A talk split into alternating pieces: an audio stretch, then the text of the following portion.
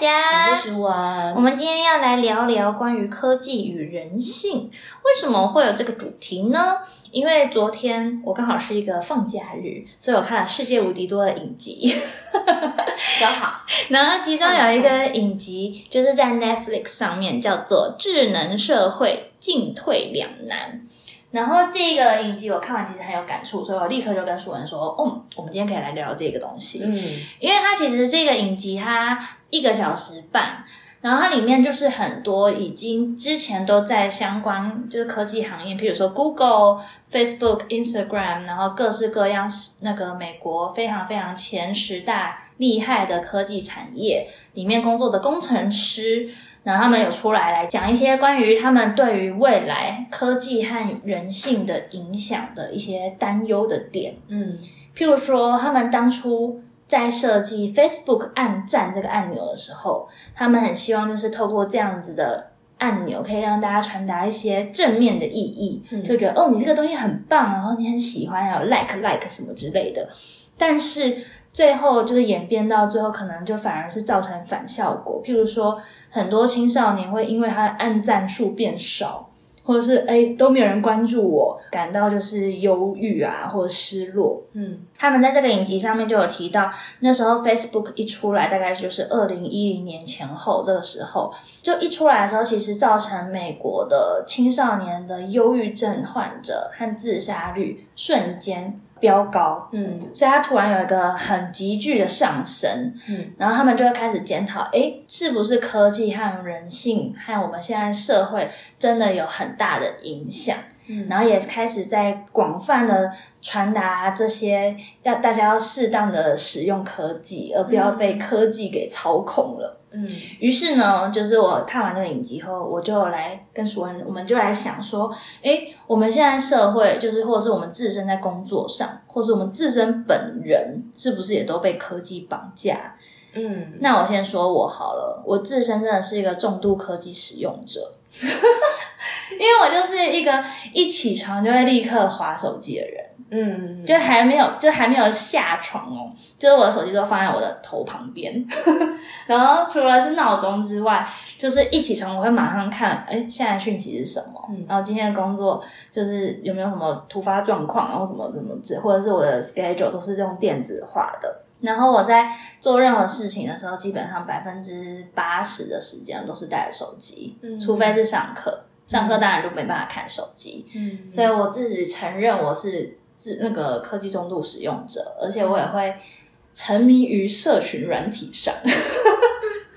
就是一直疯狂的划手机，然后在不管是 Facebook、Instagram 什么等等的，就是都会一直在更新讯息。然后说：“哎，现在到底是有没有新讯息啊，或者什么要 post 什么什么什么的？”对，我是这样。你呢？这部分我可以回应你，是我跟你截然不同。我是我不知道该怎么说，可能可是因为。就是之前念护理，然后去实习，就是太习惯手机就锁在就是置物柜里面，嗯，所以如果我一旦去医院，我就是被关在里面，然后手机就是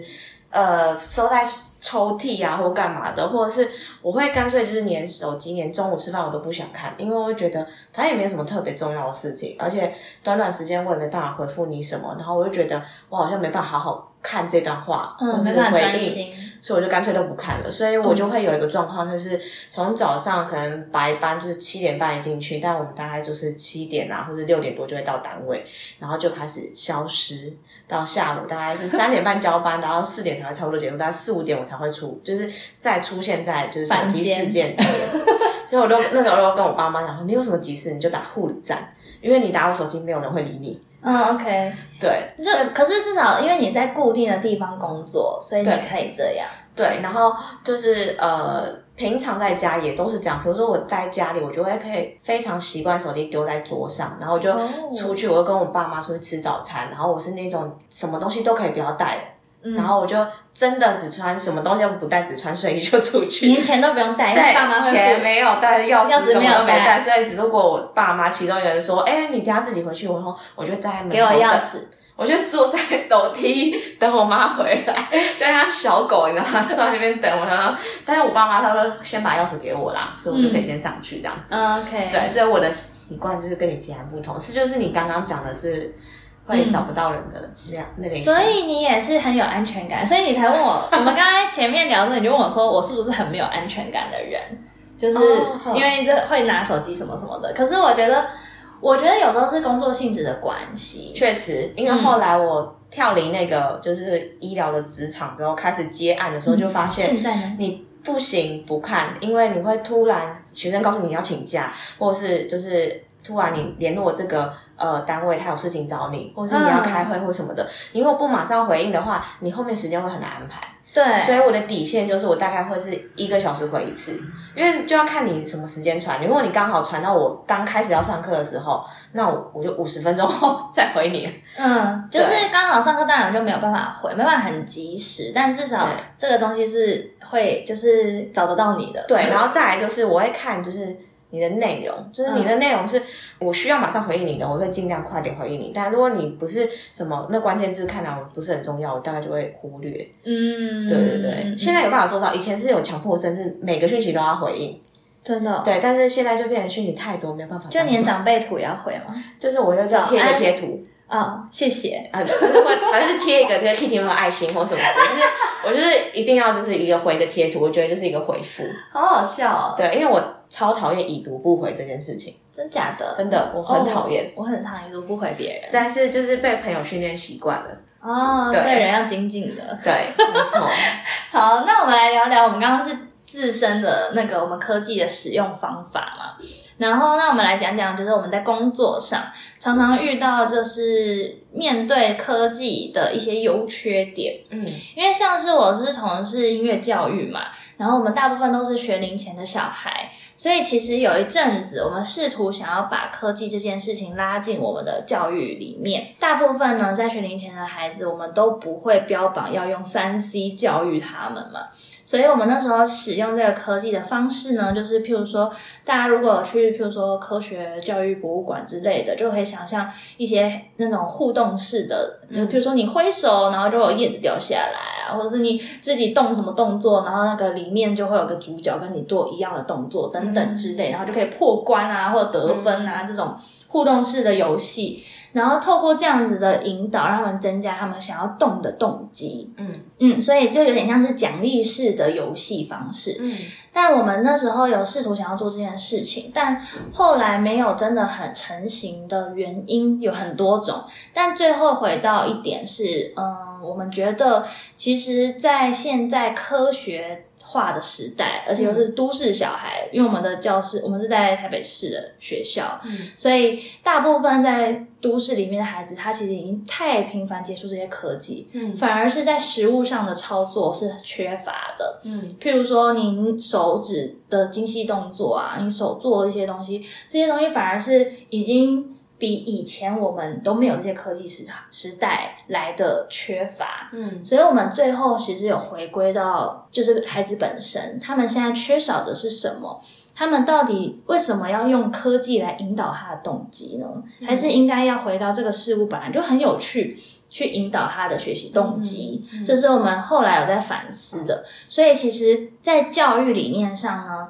最终有回到就是学龄前的孩子，我们没有很希望他长时依赖科技去引起他的学习动机。嗯但是这就回到了有些我现在看到的教养这这类的东西，就是这类的问题。譬如说，我们也常常看到很多家长都会标榜，哦，小朋友就是呃吃饭就是看手机啊，然后他就可以乖乖安静的吃饭，或者是哦你今天不乖，你不可以看 iPad，然后你今天乖，给你看 iPad 十分钟什么的，就用这样的利诱方式去把它把这个科技的东西变成好像是一个奖品。嗯这一点就是我觉得，嗯，现在当然是势必得会有一些这样的方式，但是这样的方式的用法，我自己是很不赞成这样的做法。嗯但的确有些很多状况没有办法这么完美，就是小朋友剪头发就是动来动去，那你当然是要给他一个吸引注注意的东西。嗯那可能势必得会使用到这些手法。嗯，但是要怎么样去衡量这样的利诱物品，我觉得是现在家长和现在老师都去必须要去思考这件事情。嗯，你觉得呢？我在诊所的时候，有时候我有看到有些家长真的非常用心，我也不知道为什么，反正我每次每个礼拜看到这位家长，他都提早超多到，可能提早半个小时到。因为我有一次很好奇，我真的问他，就是我说为什么你们每次都要在上课前半个小时就到了？他就说他非常期待这堂课，所以就是每次都会就是要很早就要出门的，然后来的时候就坐在外面等，这样就会听到这个家长就是。真的很认真的讲故事给孩子听，哎，嗯，然后就是整个就是等待区，你就可以听到爸爸就是很认真的在讲故事，而且是爸爸，所以他讲的故事是哪一本书在讲吗？因为诊所有很多的故事书。哦，所以他就是可能会，我不太确定他是自己带的还是挑诊所的故事书，嗯就是说故事。所以我要就是分享给大家是说故事也是一个很好的互动的一个方式。嗯，我觉得说故事的确是还不错，然后又可以刚好让他比较稳定他的心情，而不是说很躁动、很躁动这样子。对，然后这边就会有一些小 tips，就是你可以去观察孩子目前他的主要的议题是什么，嗯。依照这个议题去选你的故事书。像我的呃，现在手上有一些就是孩子他是比较对于去医院是比较焦虑的，嗯。所以你就可以往这方面，就是跟医院啊、生病啊，或者是一些就是自己观察自己的身体啊，如果发现异状，可以怎么回应的题材去选故事书。嗯，我突然想到，就是你刚刚讲的是，譬如说运用书之类的，让你们有共同的话题，或念故事给他听。那如果今天是在公车上或在任何移动式的地方，然后你是没有这些器具的话，要怎么样多互动，而不是说冷漠的看手机呢？其实我觉得我看过很多在公车上的家长，嗯，他们。就小朋友在那边躁动的时候，他们就会给他身边的物品去观察，譬如说，你看外面的车子有几台红色的车，然后我们一起来数，或者是、来我们来玩玩你的手指头，或者是什么捏怎么捏，就是跟他做一些互动式的，嗯。然后而是就地取材的方式，嗯。然后让他透过观察有一些有一个专注的地方，嗯嗯，所以其实这边有发现的是，孩子给你的回馈很重要。就是嗯。回到我们刚刚的故事书，你不是就一直自己在那边念而已，就是你要去看他的反应，然后对话哦，，对，重点是很好玩的一个方式，就是轮流。嗯嗯，你可以，他孩子不一定认得字，但是你可以就看图说故事。嗯对，但是可以你你讲一页，我讲一页，或者是你让孩子翻页。嗯，对，就是有一些互动，包括刚刚佳佳讲的，就是我们可以去轮流说你看到的事情。嗯对，刚刚你讲的看车子啊，或者是数看有几个人啊，或是你来找找看谁今天是穿就是裙子，或谁今天穿裤子这样子。嗯，要引导，然后适时的对话，嗯嗯嗯，然后千万不要冷漠以对，就是如果当你真的有一些很重要的事情必须透过你的手机去回应的时候，然后小朋友又在旁边躁动的时候，嗯，有时候情绪上来的时候，的确就说啊，你不要吵，我在忙，什么之类的。确实，对，但是要意识到这一点，然后要小心，就是千万不要冷漠对你的孩子。嗯，你可以跟他解释，但是必须要确认，就是不要不理他，因为这的确会造成孩子之后的心理上会有更大的不安全感和更焦躁的情绪反应。对，然后还有另外一些方法，就是你可以透过一些身体的活动，也就是说，你可能呃，透过当然他在躁动的时候，如果孩子是这个发展年纪，对于对于数数字很有趣的话，那可以就是我们一起来数数，嗯。嗯，或者是说我们就是呃做一些有默契的事情，比如说呃 high five 啊，或者是撞膝盖啊，或者是就是呃手肘碰手肘啊，对，然后可能我们就玩游戏是，呃你的拳头可能要粘在你的膝盖上面，或者是要粘在哪里上面，对，就是有一些肢体上的互动。所以家长在回应讯息的时候，也要适时的给他一点指令，来手碰膝盖，然后就赶快回两个字，手摸头，右手摸你的鼻子，对，然后再来就是说数到十，然后 那你就一，然后就狂对狂回讯息，你要说没有，我没有听到，数大声一点，再一次。对，然后作为家长真的还蛮辛苦的，对，一心非常多用。我在这边还可以分享一个，就是我那时候就是在做音乐治疗之前，本来有想要去应征研究助理，嗯，然后刚好就是我们应征的那个老板，他就在做你刚刚讲的 AI，嗯可是他的对象是否那些中风的。就是族群。嗯，也就是说，他透过刚刚你说的那些互动的方式，其实是呃让那些中风的族群的人比较愿意去做复健。嗯他可能抬手啊，或是踢脚啊，或者什么，就是他会有个回馈。嗯，就是我们非常讲，就像音乐，你在做事情，它有声音的回馈。那 AI 这个东西是视觉加声音同时的回馈，那会导致于就是呃使用者可能会呃动，就像刚刚讲动机比较高，嗯，更或者是。对，或者是他就比较愿意做这件事情。那你的状况的话，如果是你那群孩子，我觉得可能要针对于就是真的是学习动机非常低的，嗯而不是否所有的一般就是一般状况的孩子。嗯对，如果你是否比如说有些是呃有精神方面的呃影响啊，或者他真的是动机很低的话，这个方法或许是个方法。嗯对，所以真的是要看你的主要的族群，跟就是呃，你要你当初设定的那个目标到底是什么，嗯然后符不符合你想要做的这件事情。嗯，对，不然就是往往的话，就是发展到后面都会歪掉。对，而且我觉得，因为科技这个东西，应该说画面缤纷还有声响效果刺激，这件事本来就是一件很有吸引力的事情。哦所以就像你说的，它就是一定会增加他的学习动机或他使用的动机。对所以要给什么样的族群使用，这个就是要拿捏的。嗯，那时候在呃念音乐治疗的期间，有为了要做报告而就是考虑要用录音或录影这件事情。嗯，对，因为在音乐治疗的呃领域当中，录音跟录影是否研究？就我们可以让音乐治疗更进步，或者是我们可以发现更多我们呃没有发现的事情，因为我们正在进行，我们治疗师在进行事情的时候，有时候没有办法说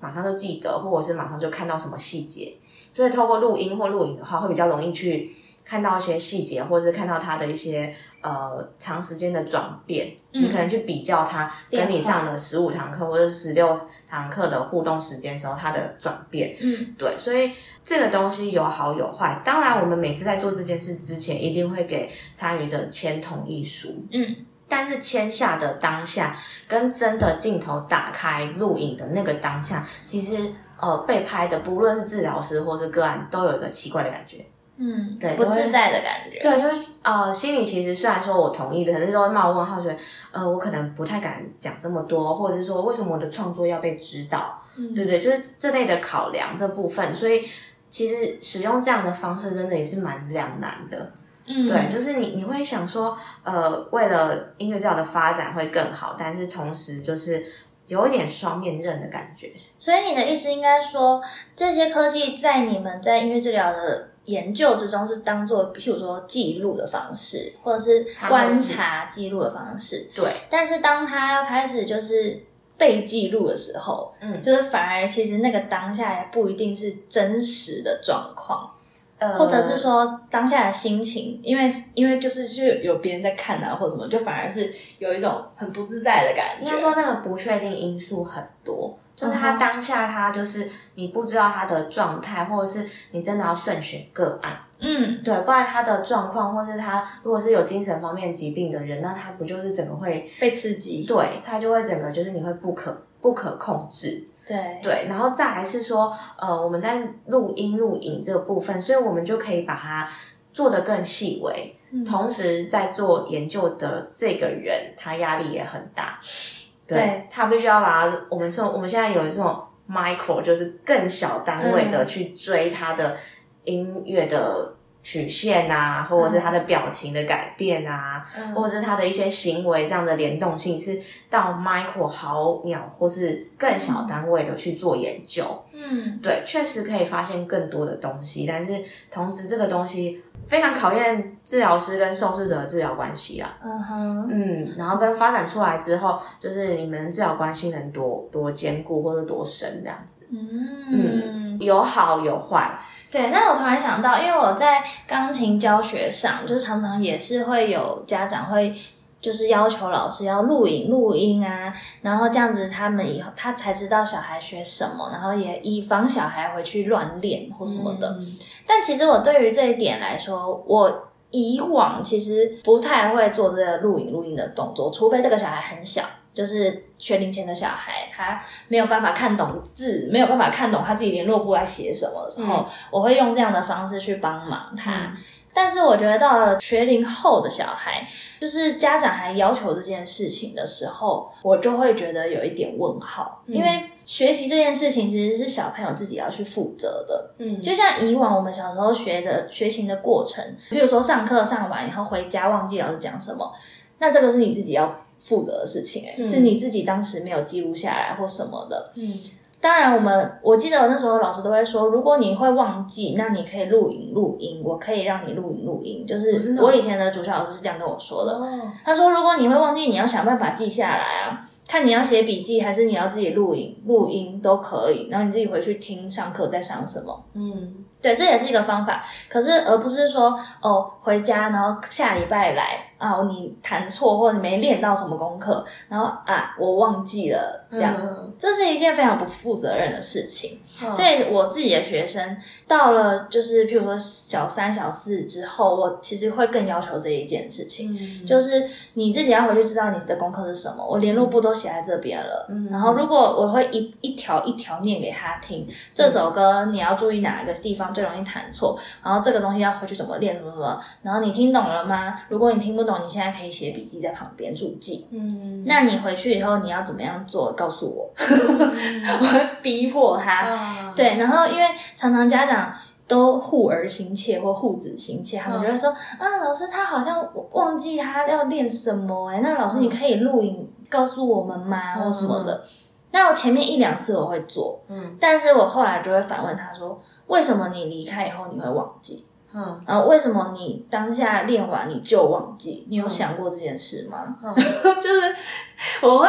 请他对他自己的学习态度要负责。那如果你知道你是一个这么容易会忘记老师讲话的人，嗯，那你要怎么样帮助自己记住？那你要去思考，而不是说。哦，你忘记，那我再给你一次。哦，你忘记，我再给你一次。然后你忘记，我再一直给，一直给，一直给，这不对啊！这是一件很奇怪的事情。嗯嗯，所以我自己的方式是，你从。小就是学龄前，我一定也还是会家长或者是录影，就去帮助他回想他今天的功课是什么。嗯，然后到了他开始识字或可以拿笔的时候，因为有时候课本太多了，嗯，然后譬如说什么教本一、练习本、什么练习曲，他根本不知道什么是哪一本的时候，我会用贴纸，就是绿色的本，是这一本，然后就贴上去，然后这本第几页第几页。然后什么粉红色的本贴纸贴上去，就是用颜色去分辨他现在要练哪一本书，对。然后他们自己会知道，我就说好，那现在嗯黄色本先还是红色本先？你要哪一本？然后他们就会自己知道说哦，那我要先谈什么什么什么这样。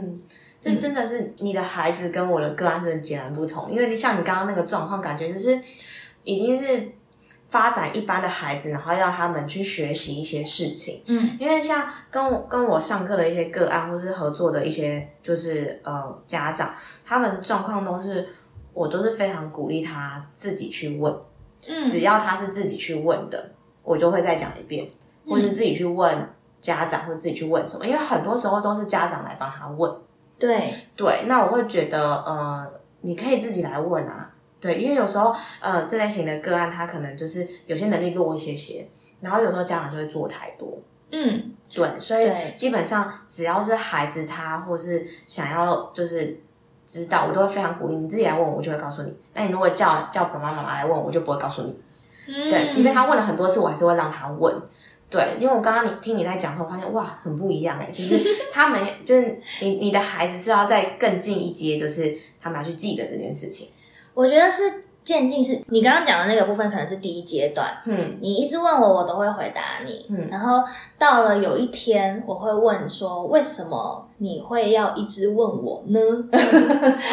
对，只是前面那个渐进式的那个阶段是不太一样的。对，但最终我的目标的确是会希望他可以自己知道他要做什么。对，因为从这方面经验当中，他可以慢慢去学习很多。嗯，当然要心智能力都已经发展到 OK 了，然后他可以自己操控到他很多事情的时候，他必须要开始建立这种自己负责任的习惯。对，所以我们刚刚讲那么多，就是科技的演变，其实就是其实跟人性有很大的关系。对，对，也就是说，呃，也许我不知道大家有没有发现，就是很多科技的出来跟发展，呃，他一开始的目标只是想说要帮我们生活过得好一点点，更便利更好。对，或者是帮助一些人，然后达到什么事情，嗯，对。可是往往，呃，这个初心是是正向的，对，但不知道为什么就越来越扭曲了。变成扭曲或变依赖了。对，或者是说，就是它会造成一很多的心理压力，或是一些嗯我们所说的什么自卑的心理啊，或者是一些就是心理状态的改变。嗯，对，所以这部分其实可以去思考一下，是说它的出来对每个人的帮助在哪，而不是说去沉溺或者是去躲到这个世界里面，嗯，然后就与外界隔绝，社会感就不见了。对啊，这就回到我们刚刚一开始讲的，就是回讯息这件事情。嗯有时候这些科技是帮助你可以更快的、快速的、有效率的工作嘛。嗯，但有时候呢，就是 我很常也遇到那种突然消失的人类，然后呢你就找不到他，然后就跟社群软体或者是跟社会整个脱节。嗯，然后我想说，哇，那现在在这个这个科技的时代，还有这样的人类，那我们到底要怎么样一起工作下去呢？重点是他是你的工作的 partner，是不是？对，有时候会遇到这样的人，然后如果要共事的时候，真的是很困难哎、呃，尤其是什么东西都接不到，就电话都接不到，email 也收不到，什么东西，然后回都是两连电话都接不到。就是可能会回的很慢。哦，懂懂懂。我有遇过这样的人，然后我真的真心困扰和真心生气。然后我就想说，现在每个人都有手机、有电脑了，你怎么会都没有办法那个就是找到这个人呢？嗯，好酷、哦，好神秘哦。好神秘哦。对，然后我下次就不会再想要跟他合作。他是不是很不喜欢被打扰？我不知道，但是我觉得这真的是沟通的便利性。如果是没有办法那么便利的话，会让你的社会的那个人际关系会受 损。这是另外一个面向了。好，那以上呢就是我们今天跟大家分享科技和人性的一些优点和缺点，但相信科技始终来自于人性，所以其实科技的发展。一开始的目标都是希望大家可以过更好的生活，更便利、更迅速，然后更方便。而且更有效率。对，所以呢，要怎么样适时的用科技？是让科技操控你，还是你操控科技呢？让大家回去思考一下。不知道你现在有没有一些科技成瘾症呢？让我们一起努力。那喜欢我们的话呢，欢迎大家到 FBI I G Solution 音乐聊天室，聊是治疗的聊。那我们就下次见喽，拜拜。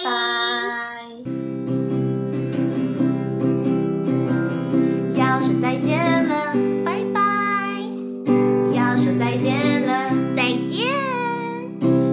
再见。